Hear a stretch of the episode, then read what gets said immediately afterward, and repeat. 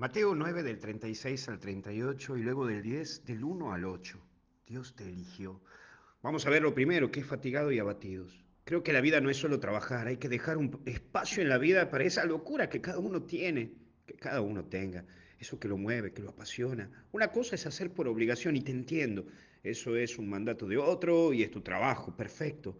Pero también sos libre cuando gastas tiempo para vos, cuando gastas tiempo en cosas que te motivan, te entusiasman, que te gustan. A uno puede ser el jugar al fútbol, a otro pescar, a otro simplemente sentarse a tomar un café, leer un libro, no lo sé, porque todos somos distintos.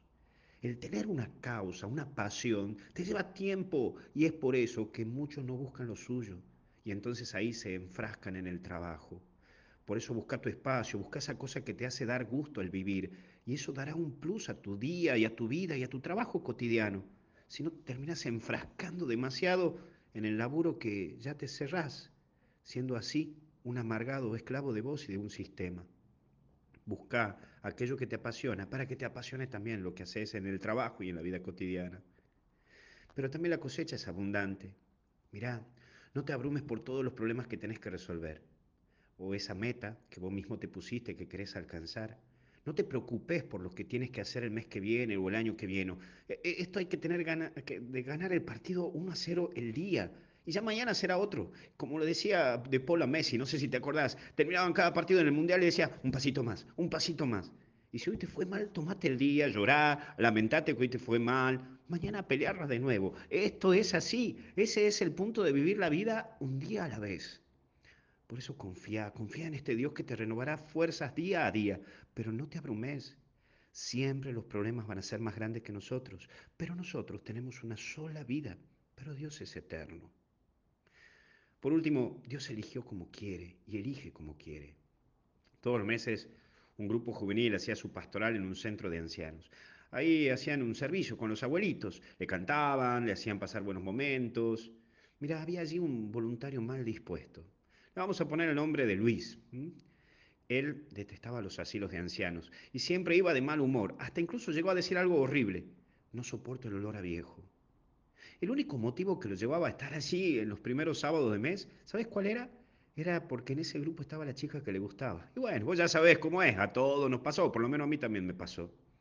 ¿Sabes qué? Iba malhumorado y se ponía en la parte de atrás. Allí se quedaba a la espera de que todos terminen, se sentaba atrás entre dos residentes con silla de ruedas.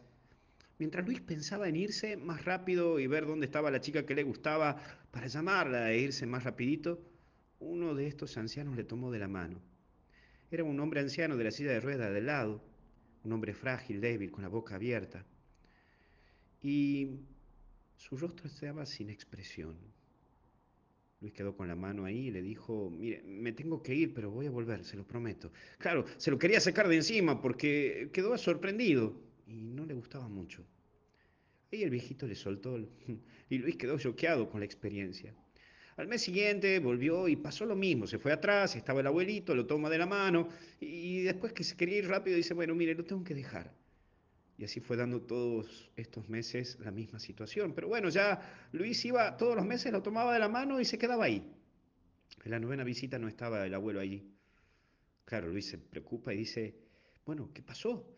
Y le fue a preguntar a la enfermera. Y esas le indicaron que estaba ahí, en la habitación 28.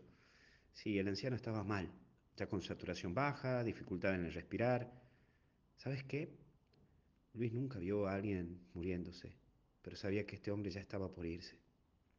Es así que Luis se quedó como una hora, lo tomó de la mano, lo miraba. Pasada la hora, claro, los chicos lo buscaban a Luis para irse.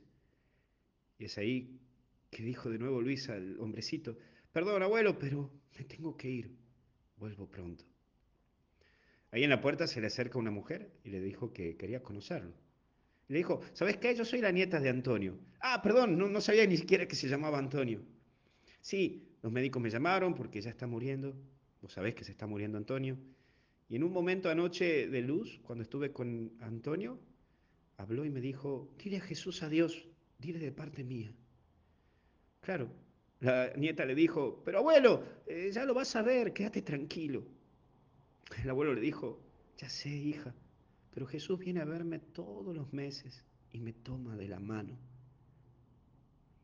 Ahí es donde la nieta quedó sorprendida, dijo, no, no entiendo. Y esto le contó a las enfermeras y la enfermera, me hablaron de vos, por eso quería conocerte. Me dijeron que venís todos los meses y que lo tomás de la mano a mi abuelo. Gracias. La nieta le dio las gracias por Antonio, por ella, por toda la familia. Y encima le dijo, mirá, ¿sabes qué? Nunca pensé que Jesús era como vos, Luis, con arete, con color de pelo, con tatuaje. Pero estoy segura de que Jesús está feliz de que te haya confundido con él. Antonio a la hora murió y murió en paz. Y Luis fue al velorio de Antonio. ¿Sabes qué, amigo amiga? Dios no llama a los capacitados, sino que capacita a los llamados. Y te llama así, como sos, con tu arete, con tu tatuaje, con tu mal humor. Si con el mal humor de Luis, Antonio pudo morir en paz, con el simple gesto de tomarle de la mano, ¿cuánto podemos hacer vos y yo con un simple gesto? Y podemos ayudar que mucha gente pueda terminar esta vida con una paz en el corazón. Capaz que yo no soy ni el mejor, ni el peor. Capaz que yo, con mis debilidades y dificultades y mis heridas, no te puedo ayudar mucho. Pero con el simple hecho de ayudarte en que cada mañana puedas amanecer con un poquito de paz, ya me siento feliz. Que Dios te bendiga en el nombre del Padre, del Hijo y del Espíritu Santo y hasta el cielo no paramos de seguir adelante porque algo bueno está por venir. Córdoba, a prepararse, que nos vemos el 27 y el 28. Hasta el cielo no paramos. Buen domingo. Y te bendiga siempre Dios. Y de vuelta te digo, Padre, Hijo y Espíritu Santo. Chao.